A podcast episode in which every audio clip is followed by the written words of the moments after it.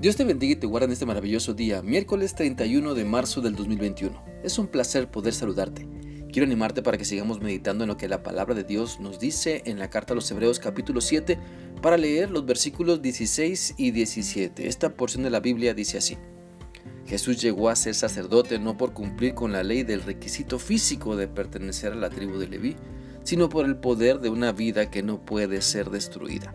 Y el salmista lo señaló cuando profetizó tú eres sacerdote para siempre, según el orden de Melquisedec. A través de este pasaje Dios quiere que comprendamos que Jesucristo es nuestro Salvador, es nuestro Redentor, es el Cordero de Dios que quita el pecado del mundo, como lo declaró Juan el Bautista.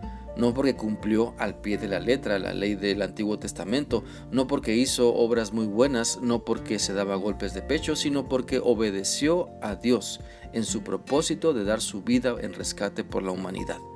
Solo nuestro Señor Jesucristo podía pagar el precio por nuestros pecados porque no, no hubo en Él, no hay en Él pecado. La Biblia dice en 1 de Pedro 3:18, porque también Cristo padeció una sola vez por los pecados, el justo por los injustos, para llevarnos a Dios, siendo a la verdad muerto en la carne, pero vivificado en espíritu. Y así como puso su vida para darla en rescate, también volvió a vivir venciendo a la muerte. Por eso el pasaje de Hebreos 7:16 eh, afirma que nuestro Señor Jesús es sacerdote por siempre, por el poder de una vida que no puede ser destruida, porque Él es Dios y la muerte no tiene dominio sobre Él. Quiero animarte para que puedas siempre recordar todo lo que Cristo ha hecho por ti no solo en esta Semana Santa, sino cada día de tu vida. Ten bien presente que Cristo se entregó por amor a ti y a mí. Estábamos destinados a ser a vivir más bien separados de Dios, pero por su amor, por su gracia, por su misericordia nos salvó. Por eso la Biblia dice que Él es sacerdote por siempre, porque no es necesario hacer nada más.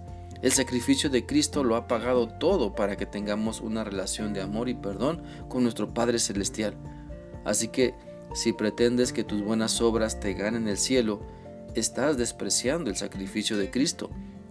Si pretendes que tus buenas palabras te lleven al cielo, estás despreciando el sacrificio de Jesucristo, porque Él ya hizo todo lo que tenía que hacerse para que tú tengas vida eterna y no condenación eterna.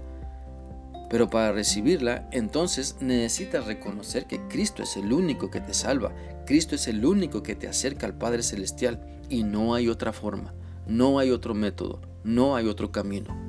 Por eso quiero animarte para que reconozcas que solamente Cristo te puede salvar, precisamente porque dio su vida por ti, pero también porque resucitó, es decir, volvió a vivir por el poder del Espíritu, porque Él es eterno, Él es Dios y no está sujeto a las leyes que dominan sobre la naturaleza humana. Jesucristo el Eterno vino a esta tierra para salvarnos a todos, y tú y yo estamos incluidos. Si quieres disfrutar de esa salvación, si quieres disfrutar de la vida nueva y eterna que Dios tiene para ti, solo tienes que reconocer que Cristo es suficiente, que el sacrificio de Cristo que Cristo hizo por ti, con eso basta. Que Él ya pagó el precio por tu rescate para que ahora pertenezcas a la familia de Dios y tu comunión sea con Él y sea visible, sea notoria para con todos.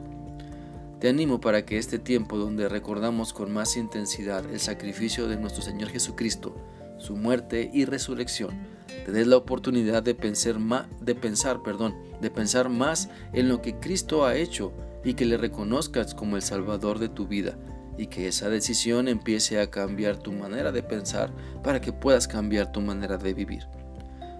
Porque eso es lo que hace Cristo. Cambia para bien y para siempre tu vida. Te lleva a reconocer tu maldad para que te arrepientas y puedas experimentar una mejor vida, donde Él domina y no tu vanidad, donde Él te guía hacia lo mejor y siempre podrás disfrutar todo lo que tiene para ti. Espero que esta reflexión sea útil y que puedas seguir meditando en tu necesidad de obedecer a Cristo. Que sigas teniendo un bendecido día. Dios te guarde. Hasta mañana.